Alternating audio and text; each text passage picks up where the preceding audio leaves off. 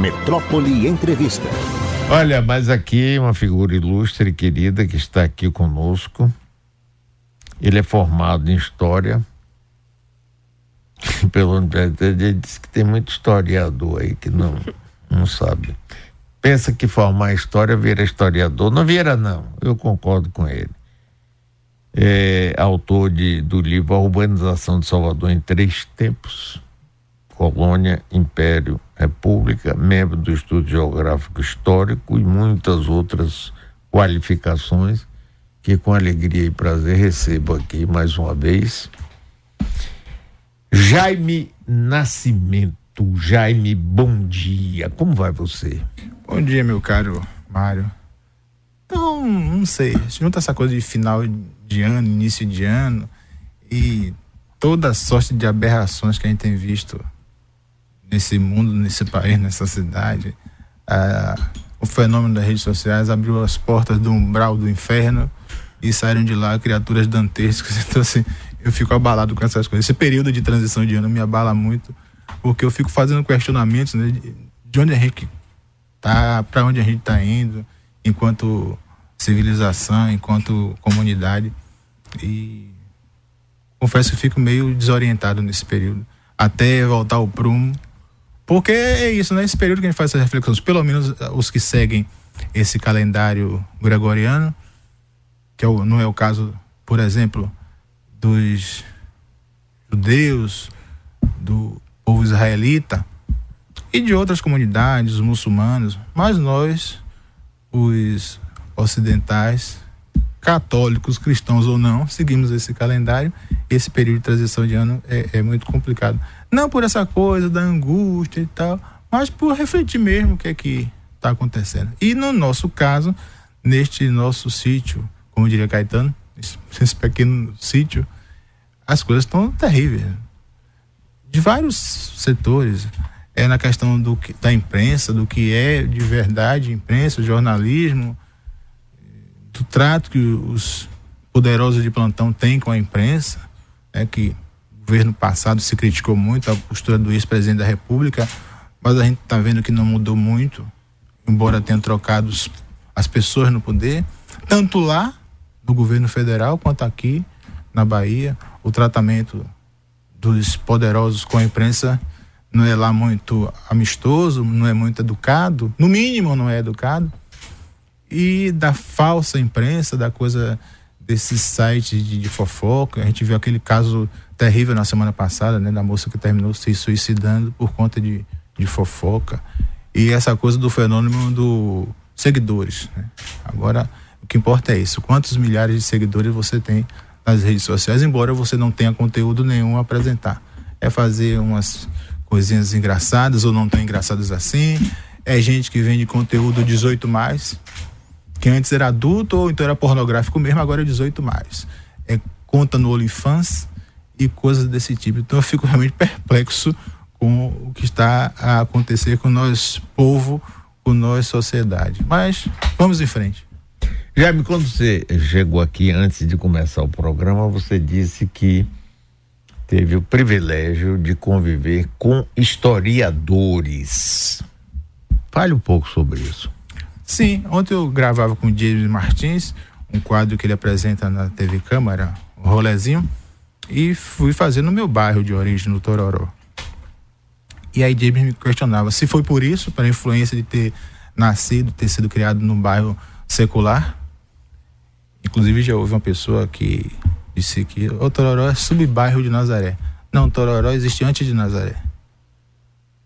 E, coincidentemente, o que a gente vai tratar mais logo sobre o elevador, eu descobri porque fui conversar com o Cid Teixeira e Cid Teixeira me disse: Ah, não é assim não, meu filho, tem que queimar as pestanas. Eu fui procurar ele, eu conheci Cid Teixeira pela televisão. Cid sempre foi uma pessoa muito bem relacionada com os meios de comunicação, foi apresentador de, de programa de rádio. E era uma série de comerciais do Banco Econômico, falava de coisas da cultura do Bahia e tinha um específico que eu me lembro que era Cid falando sobre a Carajé. Sobre a origem do Acarajé, o significado do nome, essas coisas. E eu fiquei maravilhado, aquele homem com aquela voz. Né? tinha uma voz. Eu fui fantástica. procurar Cid no Instituto Histórico. é, foi na época do desgoverno de Nilo Coelho, em que houve duas grandes é, greves de profissionais, a greve dos médicos e a greve dos professores, que foi a segunda maior greve de professores da história da Bahia. A primeira foi a do governo Jacques Wagner, com mais de 100 dias. E aí eu era fazer o, o, o, segundo grau na época, eu digo, bom, se eu estou de férias, eu vou procurar o que fazer. E aí fui procurar CID no Instituto Histórico, a moça me recebeu e disse, não, não, ele não fica aqui não, peraí. Foi lá, telefonou, nessa época não tinha essa coisa de celular, ligou para o escritório dele e botou para eu falar. E aí falei, ah, tá, vem aqui. Diga, mas que sua secretária não me deu o número. Não é minha secretária, não, ela é funcionária do Instituto. Mas passe para ela aí. Aí mandou que ela me desse o endereço. Era num apartamento que ele tinha, que era só livro, lá no finalzinho da Paulo VI, na Pituba. O edifício Engenheiro Afonso de Oliva, que era o nome do sogro dele. Fui lá, conversei e tal. Ele, ah, tal. Falei que era doutor, ah, menino do Tororó.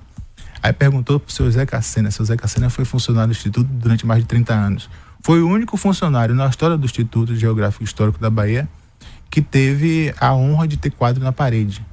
Porque isso não é permitido para funcionários. No Instituto é bem claro: funcionário é funcionário, sócio é sócio. E seu Zeca teve esse quadro. Então falei de seu Zeca. Seu Zeca, nessa época, nós tínhamos duas comemorações do 2 de julho. Que seu Zeca, antes de sair de casa, fazia o horário de fogos na casa dele. Nós morávamos na mesma rua. E depois ele ia para o Instituto comandar a organização lá do, do pavilhão da Lapinha. Então o Cid disse: Não, o que é que você quer? Digo, eu queria fazer a história do Tororó. Pretensão, que eu naquela época não sabia o que era, uma coisa dantesca. Ah, tá. Mas você vai ter que queimar a pestana.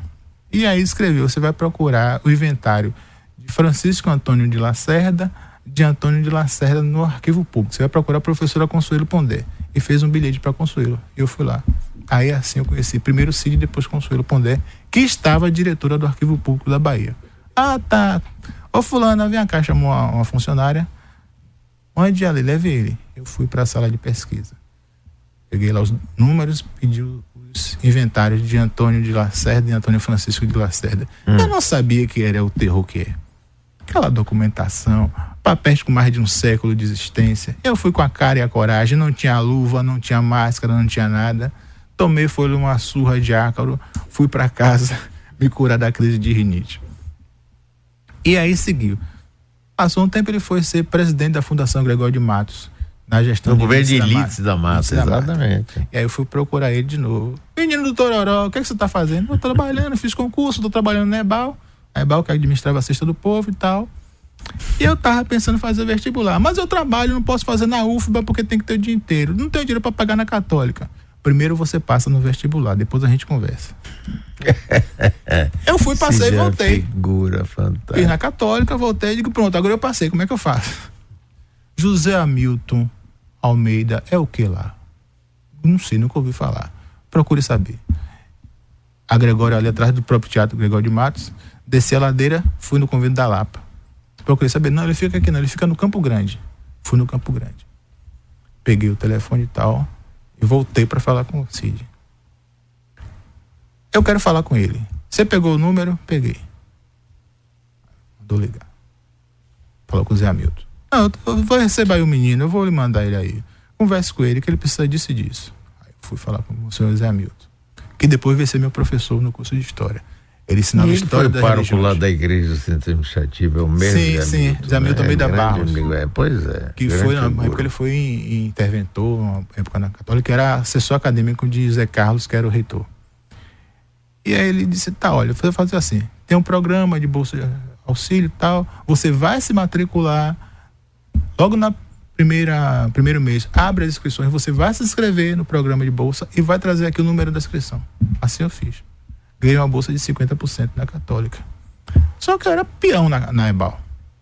50% significava um salário mínimo naquela época. E aí fui, fui, mas com o tempo nem os 50% estava resolvendo.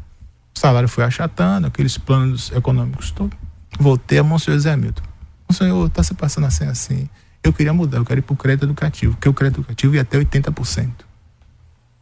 Aí eu passei para o crédito educativo e as coisas se, se ajeitaram. E eu fiz meu curso na Católica assim.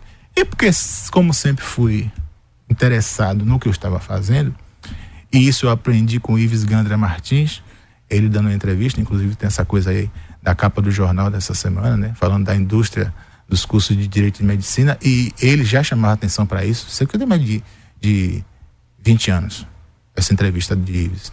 Ele dizia: não se é, é, acomodem apenas com as aulas, com os professores, vão buscar tudo que vocês puderem. Então vão para seminários, vão para palestras, vão para cursos, para ampliar o seu currículo. E foi o que eu fiz na história. Então, através disso, fui conhecendo. Então, tenho a satisfação de dizer, professor Valdir Freitas de Oliveira, que foi morador do Tororó, professora Consuelo Novaes, eu trabalhei com as duas Consuelo, Consuelo Novaes Sampaio e Consuelo Pondé de Sena. As duas Ida, Ida Pessoa de Castro, Ida Cruz, com todos os historiadores que fizeram parte da Academia de Letras, porque frequentei como colaborador de Edivaldo Boaventura, enquanto teve presidente da Academia de Letras.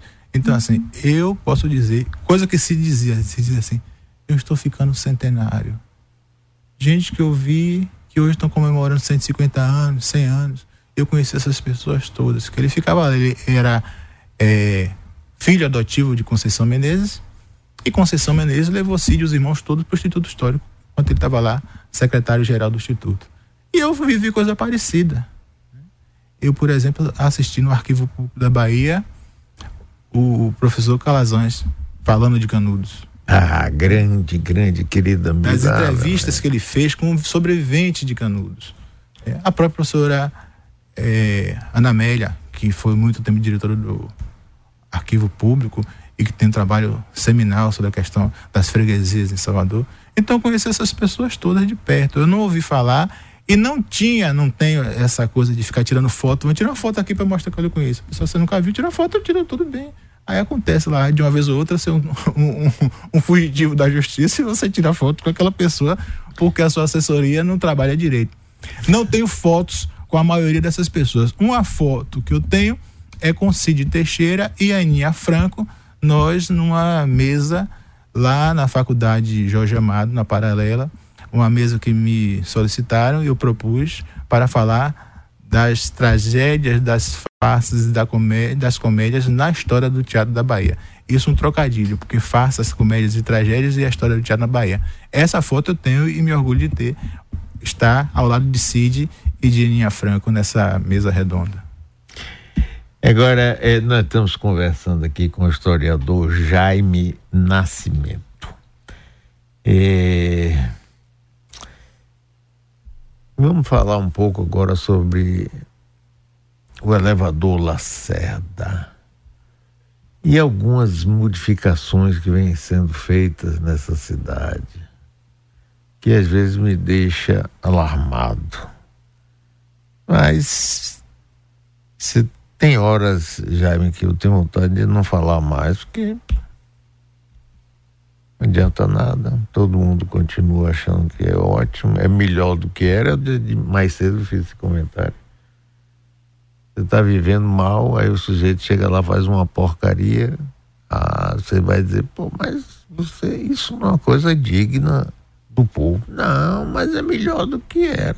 Não. E aí? Como é que é esse negócio?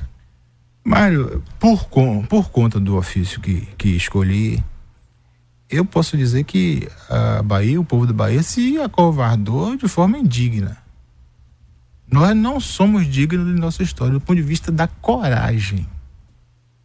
Porque isso não é da Bahia, não, Mário. Isso não é do povo baiano. Então, assim, politicamente, para falar de figuras estranhas que vêm para aqui e, e, de repente fazem parte do, da elite que manda, que comanda, Juraci Magalhães foi recebido a pau e porrada na Bahia. Eu sei. Os autonomistas. É, os autonomistas se juntaram, inclusive pessoas colocaram de lado as suas divergências, Otávio Mangabeira, com Simões Filho e outros. Não, a, o importante aqui é Bahia. Esqueça a rusga e vamos cuidar desse invasor. É, depois, com o tempo, ele foi né, sendo é, é, se amoldando ao que era Bahia e digamos que terminou baiano, porque ele era, era cearense. Hoje não, hoje os estrangeiros, gozadores, como diria o Carlinhos Brau, estrangeiro gozador, chegam aqui e vão mandando e fazendo e acontecendo e ninguém fala nada. Não é para cair de pau, não, mas criticar. Calma, irmão, por aí não é, não é por aí que vai, não. Então, isso em várias áreas e na administração pública principalmente. E aí você vê pessoas que não entendem o que é a Bahia. Eu já provoquei, vou provocar aqui no ar para ver se eles tomam vergonha na cara. Fazer uma mesa, James Martins, Cláudio Leal e Saulo Dourado para discutir isso. Se a Bahia ainda é a Bahia. Eu acho que não é, nós estamos virando outra coisa. E na administração pública tem sido isso, quer dizer, a gente tem expertise, que é uma palavra que se usa muito, né? Expertise na administração pública no que é bom, no que é inventivo. O elevador Lacerda é prova disso. Que foi a Câmara de Vereadores, que era o poder municipal na época, que provocou para se criar um ascensor. Não disse qual. E aí Antônio resolveu fazer esse que foi o primeiro elevador urbano do mundo. Isso é, é coisa muito importante. É o primeiro do mundo. Não é o primeiro do Brasil, da América do Sul, das Américas, é do mundo. Primeiro ascensor urbano do mundo é o elevador Lacerda. E aí vem essa proposta sem pé nem cabeça. Primeiro, Mário, aí o Ministério Público tem que entrar. Não sei porque o Ministério Público toma algumas brigas e outras não toma. Tomou a do JEG na lavagem do Bonfim, tomou a do é, de é. Pedrão. Mas disso, não sei, faz de conta que não é comigo, não tô vendo. Pelo amor de Deus, por que essa reforma agora, em pleno verão, alta estação, com a cidade apinhada de visitantes? Porque assim, mas tem que pensar nos moradores. Sim, primeiro os moradores e depois os visitantes. Neste caso serve para ambos. Porque parte dos moradores da cidade estão de férias, férias escolares e tal, podem passear pela sua cidade. E aí resolve se fazer o presente de grego. Não, o presente de 150 anos é uma reforma que começa em dezembro, na autoestação. Não, a obra vai ser feita com o elevador funcionando. Todo mundo sabe que isso não dá certo. A desgraça que foi a reforma da Feira de São Joaquim, exatamente por isso, que eles chamam de obra viva. E ficou aquela coisa lá, primeira etapa, não sei o quê, o que era secretário de turismo do estado, que brinca de fazer as coisas, o Gago, Brincou, brincou, brincou, brincou, depois largou pela metade e não terminou a tal da obra. A, a feira, que ia ser a maravilha do mundo, ficou pela metade. Então, obra com o espaço funcionando dá certo. Segundo exemplo, o elevador da Cerda. Ou, perdão, o mercado modelo. Ficou um tempão, por quê? Porque não dá para fazer obra com o lugar funcionando. Um lugar que é apinhado de visitantes. Não, vamos fazer a obra com o elevador funcionando, não vai impactar em nada. A fila, Mário, está chegando na Rua da Misericórdia. Pior, vamos voltar ao projeto original. Qual é o projeto original? Porque no projeto original tinha as varandas. A gente vai remover as lojas da, da Cubana para dar espaço para transitar as pessoas verem a varanda. A vista que se quer não é aquela, a vista que se quer é do mirante, lá da segunda torre. Detalhe, na parte de fora da loja da Cubana, que fica do lado direito, a saída do elevador, tem um painel de azulejo. Vai fazer o que com aquele painel? Vai destruir, vai arrebentar?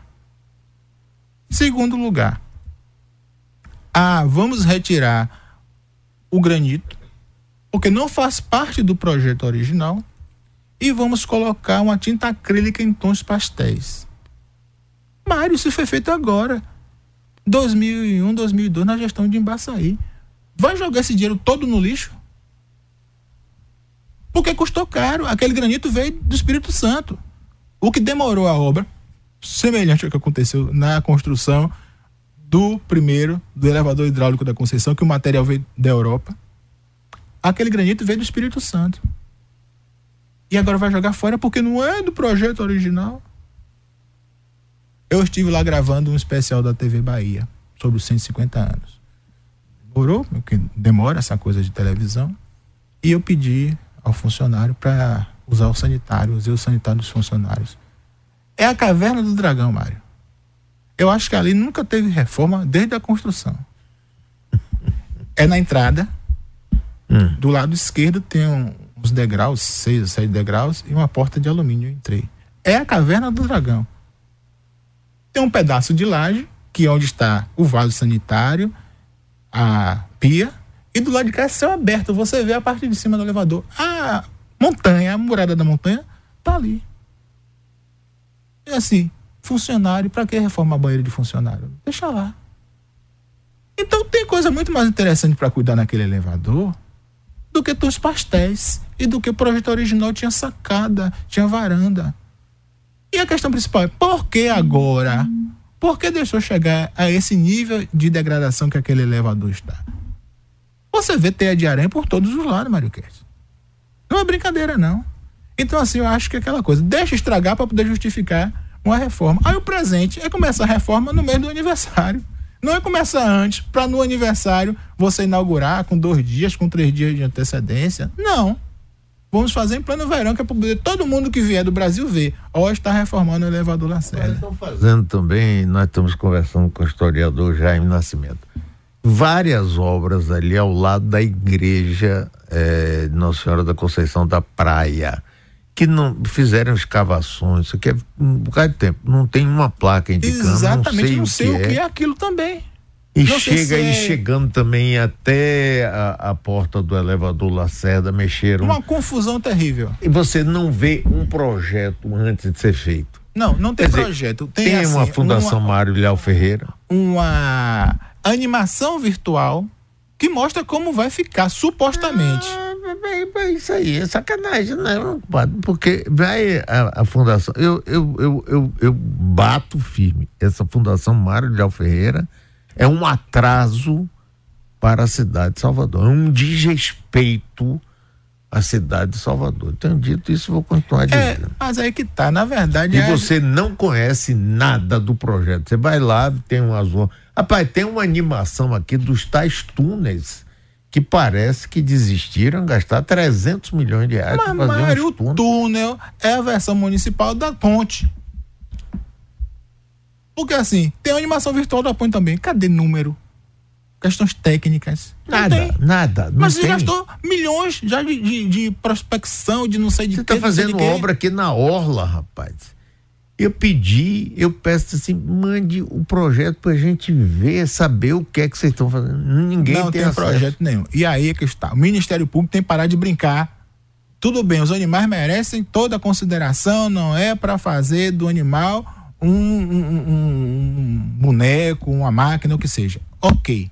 Mas vamos dar importância também à questão do uso do dinheiro público nessa cidade. Que virou brincadeira fazer projeto de coisa nenhuma, animação virtual, não mostrar detalhe nenhum, contratar empreiteira por fortuna, não colocar fiscalização, que era uma prática, você sabe muito bem disso, da gestão pública, engenheiro responsável. Claro, fiscal. rapaz, e data de início e término de obra. Como Antônio Carlos Margarines fazia. Aí disse, ah, você é carlista, não sou carlista, não. Mas Antônio Carlos Margarines dizia dia tal e ponto final na conversa. Inaugurava naquele dia. Era assim que funcionava. Agora, provavelmente, Mário, ali do lado do Colégio Serra, tem uma placa que já fez aniversário de três anos com a previsão da conclusão da obra que não termina. A tal da, da, da contenção da lateral da montanha na região do Santo Antônio, indo até o lateral do Forte, a igreja da Trindade, tem cinco anos e não termina. É um dos emblogos da Condé. E ninguém toma paternidade nisso. Aí vem a história da pandemia. Não, porque a pandemia encareceu, a pandemia virou desculpa para tudo agora. A pandemia encareceu e a gente pula para aquela outra questão do trem do subúrbio, que hoje secretário, secretário não, perdão, conselheiro Nelson Pellegrino, a ferro e fogo suspendeu o funcionamento do trem do subúrbio, porque tem que começar a obra, tem que começar a obra. Não começou porcaria de obra nenhuma. Aí agora veio a desculpa da pandemia, encareceu muito, né? encareceu para todo mundo, mas as pessoas continuam fazendo reforma de suas casas. Mas aí o governo não pode fazer, porque a empreiteira subiu muito, triplicou o valor, não sei o quê. Aí desfaz o contrato, agora vai fazer um novo contrato. Enquanto isso, o povo do subúrbio que se dane pagando inteira no transporte de ônibus, porque o trem que custava 50 centavos foi arrancado. E aí, seu Mário, se houver, nós todos vemos todo dia, praticamente uma vez por semana, a questão do roubo de cabos que para o metrô, diminuir a velocidade. Seu Mário Kessler, eu estou lhe dizendo, teve gente que encheu o bolso arrancando os fios de cobre de toda aquela extensão do trem de Salvador, do trem de subúrbio. Aquela história do Santo Antônio, do rapazinho, que aí vem delegado decreta é, sigilo. Eu não sei que delegado de polícia decreta sigilo. Quem decreta sigilo é juiz. mas decretou sigilo na investigação do roubo de cabo da rua direita do Santo Antônio, que foi comandada pelo funcionário da empresa que estava lá, contratada pela Condé para fazer a obra, a ponto dele ter pego os equipamentos do canteiro de obras para mandar escavar a rua direita para roubar cabo de cobre e decretou-se ninguém sabe o que resolveu. Decretou silêncio na investigação. O rapaz era contratado como engenheiro júnior, seu Mário Kertz. Mas ele não tinha formação superior. É igual a Cátia Raulino, que era coordenadora de curso superior em faculdade particular de Salvador, mas não tinha nível superior. E participou, inclusive, de banca. Participou de banca. Banca da Universidade Federal da Bahia, que teve que anular o ah, resultado. É que tá, tem que anular. Inclusive, aí fica um, um, um jogo de interesses, porque, de um lado, o estudante que, em tese, foi prejudicado, porque uma pessoa que não tinha qualificação foi quem ministrou a disciplina, não abre a boca para dizer, porque senão ele vai ter que voltar para a sala de aula. A universidade que cometeu o crime também, porque ela contratou uma pessoa desqualificada, também não faz nada. E aí fica o jogo do contente. Só que aquilo foi um crime, todos os atos daquela senhora são nulos de direito. Nada do que ela fez vale. Participação em banca, orientação de é, o projeto de conclusão de curso, o trabalho de conclusão de curso, TCC, todas as disciplinas que ela ministrou não valem nada. Mas aí faz de conta que a gente não viu, deixa passar, porque é bom para o aluno que não volta para a sala de aula, é bom para a instituição que não vai sofrer processo por perdas e danos e danos morais. Então faz todo mundo de conta que não viu. Então a pessoa que não tinha, inclusive era consultora de carreiras, porque as pessoas veem a questão do seguidor da internet, tem 10k, oh, é uma pessoa maravilhosa. Aí a criatura era consultora de carreira, pessoa que não tinha carreira nenhuma, que era uma, uma falsária, uma estelionatária. Agora, então, é, é, dessa é, jeito, desse jeito que as coisas estão funcionando aqui. Pois é, Jaime, eu passo todo dia ali pela Praça da Inglaterra. Fizeram uma reforma e botaram uns cavalinhos de brinquedo. Eu quero saber, tem crianças que moram por ali, que habitam, que circulam pela Praça da Inglaterra? Talvez algumas daquelas invasões, é, invasão no sentido de que prédios invadidos, na fralda da montanha, lá perto do Pilar, naquela região. Nada, eu não vejo ninguém essa... hora nenhuma. Mário, pior que isso, é uma coisa que a Fundação Gregório de Matos inventou chamado RUA Roteiro Urbano de Arte. Eu não sou crítico de arte, não vou falar da qualidade das obras. Agora, um lugar que tem um espaço de vida útil definido diariamente na cidade, porque a partir de 5 e meia o comércio vira o deserto. Os alunos daquelas faculdades particulares que ainda resistem têm que ir em grupos para não serem assaltados. Uhum. Você colocar obra de arte no roteiro urbano de arte para, em determinado horário do tempo, possivelmente, determinado horário do dia, possivelmente, pessoas irem fruir daquela obra, é jogar dinheiro fora. E agora voltemos à Fundação Mário Ferreira. O mercado do peixe, do, das flores, mercado das flores, ali no Largo 2 de Julho. Você quebrou a vizinhança de ruas do centro antigo da cidade. Vizinho não vê mais o vizinho do outro lado porque tem um prédio horroroso. Uma coisa que não tem sentido nenhum, aquilo é uma caixa de, de concreto. Pois é, mas todos são assim. A, o, aqui da Ban, Tava lá, tá, não é mais terminal, termina. Aí faz uma quadra de esporte e uns caixões para virar lojas Mário, quentíssimas. Ninguém consegue trabalhar ali, ali. Quase que diariamente. Porque eu trabalho no Santo Antônio, no Forte da Capoeira. Estou gestor do Forte da Capoeira. É o meu lado B. E para exercitar, porque eu sou preguiçoso, eu sou uma pessoa que admito sou muito pouco chegado ao exercício físico, digo, bom, vou me exercitar. Eu saio do forte vou almoçar na Bacia Pateira. E desço a ladeira. Eu vejo aquela desgraça todo dia, mano. Eu vi aquilo acontecendo, eu fotografei, eu mandei para algumas pessoas, mas assim, esse pacto do silêncio subserviente, que infelizmente domina boa parte da imprensa na Bahia. Ninguém deu nota nenhuma. A desgraçado com tudo fizeram com isso. A perspectiva ali foi: saia daqui os miseráveis que ficavam aproveitavam da proteção do telhado da estação e ficavam ali.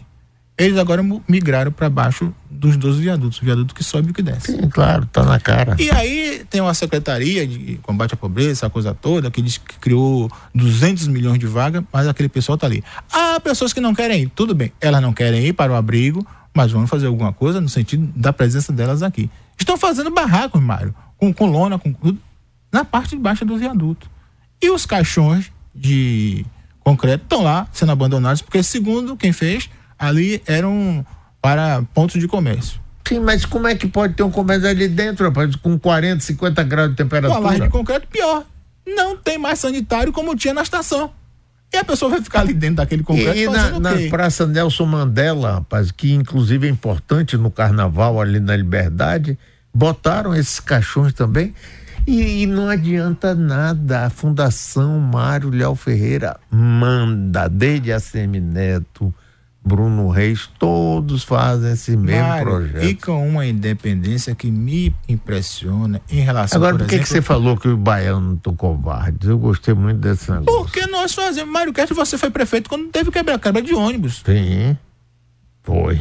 foi Falando bravo. em elevador Lacerda em plano inclinado nessas coisas, na época que o grupo lá do, do Palace Hotel ou do Copacabana Palace no Rio de Janeiro da família do Jorginho Guile, que era rico e morreu na miséria, foram os Guile que administravam, que exploravam. O quebra-bondes na década de 30. Quebraram tudo. Entendeu? Se fazia manifestação, se ia para a porta da prefeitura. Não essa maluquice hoje de ir para o Iguatemi. O protesto é contra a prefeitura, vai para a porta do Iguatemi acabar com o trânsito da cidade. Então, assim, eu não sei o que é está acontecendo. Talvez essa questão de internet e tal, as pessoas fazem muita movimentação na internet, né? Em casa. Na, nas coisas sociais, vamos fazer, vai acontecer, mas na hora. Herói de poltrona. Não vai para lugar nenhum. Então, assim, pô, estão destruindo a cidade. Com as obras que não tem sentido. Eu vim agora no táxi conversando com, com o taxista que me trouxe. Essa coisa da rótula abacaxi, que terminou não servindo para nada. Um monte de viaduto, que não resolve nada. O abacaxi Continua sendo foi, abacaxi. Pois é, e foi feito por Wagner, assim, com uma grande. Já fazer e tal. E, e, o secretário de planejamento na época, o Walter Pinheiro, dizia: não, que agora vai ser o berimbau, com um toque só resolve tudo, porque ali. É... Como é? Peraí, mas é, que eu tô não, lembrando. Não, como não, é? Como não é? Ia ser mais a rótula abacaxi. Ia hum. ser a rótula do berimbau, porque o toque do berimbau, que é baiano, que resolve as coisas todas e tal. Então que ali não ia ter mais problema nenhum. Aí fizeram aquela coisa, me lembro você falando, pô, rapaz, cada viaduto do grandão, altão. Pois é, fizeram aquela coisa que é o sonho do baiano, soteropolitano, ter esse cruzamento de viadutos, né? Três, quatro andares de viaduto, como Nova York, etc. E não funcionou. Agora fica a prefeitura tendo que dar jeito numa coisa que foi o governo do estado que fez, de ficar fazendo pedacinho para poder jogar para dentro do Bonocô, porque não pensaram nisso. Aí o cara desce, vindo da, da Barro Reis, desce e cruza na frente de quem tá querendo ir pro Bonocô, porque saiu do, da rótula e quer ir para o Iguatemi. Quer dizer, cadê a engenharia de tráfego desse diabo dessa terra? Tem, tem. O problema é que fica essa briguinha. Era o governo do estado fazendo a obra e não conversa com a prefeitura.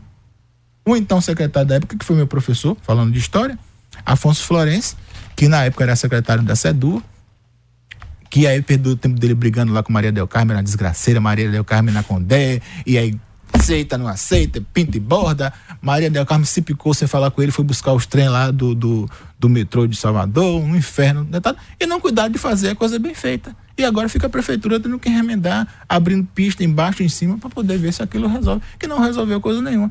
Porque o planejamento urbano dessa cidade foi para o quinto dos infernos, tanto do governo estadual quanto do governo municipal. E o governo federal, quando vem, é para dar dinheiro para coisa que ele não sabe o que, é que vai ser direito. Tome, estou dando dinheiro, o importante não é isso, é que faça a obra. A obra é mal feita. E o que, é que a gente pode fazer? Protestar do ponto de vista dos equipamentos, dos equipamentos, das ferramentas que existem. Primeiro, no caso da Câmara de Vereadores. É preciso pressionar a Câmara. A Câmara não pode se resolver apenas em ficar distribuindo título de cidadão, medalhas e coisas que tais, ou mudar nome de lugar, né? Ou então aprovar em, em, em 20, 48 horas uma, uma lei de 75 artigos, mexendo em tudo. Você foi prefeito. Eu já estive lá em votação. Votação na Câmara de Vereadores. É, os senhores vereadores concordam, fica os seus plantando. Aprovado. É assim a votação. Não tem discussão, não tem nada. Os senhores vereadores concordam com isso? Mas não existe mais pressão na Câmara. Tem o que povo, ter. O mas povo. é o, o Jaime, o povo, vem cá, se o povo está covardado, Mas é que, que, que vai... a mídia tá covardada. Eu fico aqui falando, passo de, de, de chato. Porra, aquele Mário que é porque tá velho, broco, tem dor de corno, porque não é mais nada, e não sei o quê e não adianta zorra nenhuma. E aí? É melhor ficar calado. Então, você fica calado e eu também, porque você e, também fala pra cacete. E você. Então vamos ficar calados. E você não tem a dependência financeira que eu tenho, porque aí os canalhas que estão no poder simplesmente batem nas minhas costas. Se não contrata ele, não chama ele pra nada. A prefeitura não me chama pra nada. Entendeu? Tá tendo lá a Casa das Histórias de Salvador, que eu fiz o comercial por pedido, eu não ganhei um conto de réis porque meu amigo Fábio Mota me pediu e eu fiz. Gravamos lá no Instituto Histórico. E hoje tá lá um bando de picareta dando consultoria.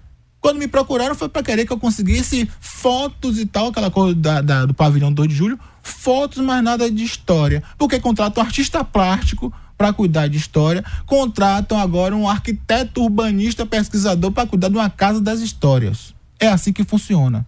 Por quê? Porque não convida ele não, porque ele é inimigo. Aí eu sou inimigo do governo do estado, sou inimigo da prefeitura. Agora me diga, como é que eu posso ser inimigo da direita e da esquerda ao mesmo tempo? Eu sou louco. Porque não se pode falar a verdade. Não, eu não sou inimigo de ninguém. Agora eu tenho um compromisso com a verdade. Eu penso, eu avalio, eu analiso, porque eu sou um cientista social e eu falo. Não pense que vão conseguir me calar ou que vão me corromper. Nem uma coisa nem outra. Eu não sou da turma do silêncio conivente. Entendo que as pessoas têm que colocar em primeiro lugar a sua sobrevivência e que por isso muita gente se cala. É a opção delas, Sim. não é a minha. Eu tenho a honra de ser filho de um homem que passou anos brigando na justiça para receber uma promoção na leste, porque ele era igual a mim. Eu, na verdade, eu sou igual a ele. E pisavam, Mário. Meu pai só se aposentou depois que ele conseguiu ganhar na justiça o direito à promoção. Aí ele se aposentou. Depois de mais de cinco anos de prazo para ele se aposentar, ele se aposentou porque ele ganhou na justiça direito à promoção. Então, se meu pai fez isso numa época que era muito mais difícil, eu não faço menos. Agora, eu não sou inimigo de senhor ninguém. Aperto a mão porque não é a briga de Jaime Nascimento contra A, B ou C. É uma disputa de ideias, de posições, de convicções. Agora, se a pessoa quer me perseguir, é problema dela. Hoje é sexta-feira, dia do seu do Bonfim eu tô de branco por isso, eu tenho minha consciência tranquila. Ah, talvez demore mais de chegar, mas eu vou chegar. Então, assim, ninguém me impede de fazer nada, porque nesta terra de todos os santos, todos os orixás, eu sou filho de Oxalá com Molu. Eu sou devoto do Senhor do Bonfim. Eu sou mariano, amo Maria Santíssima. Então, assim, vai demorar um pouco, mas não vai me tirar do meu caminho. Simples assim. Grande Jaime, obrigado. É sempre muito bom conversar com você, viu? Eu que agradeço a oportunidade de falar com os ouvintes, as ouvintes da Radinha e de vir aqui onde eu disse é pra Victória. Oxente, convocou, o soldado tá no plantão.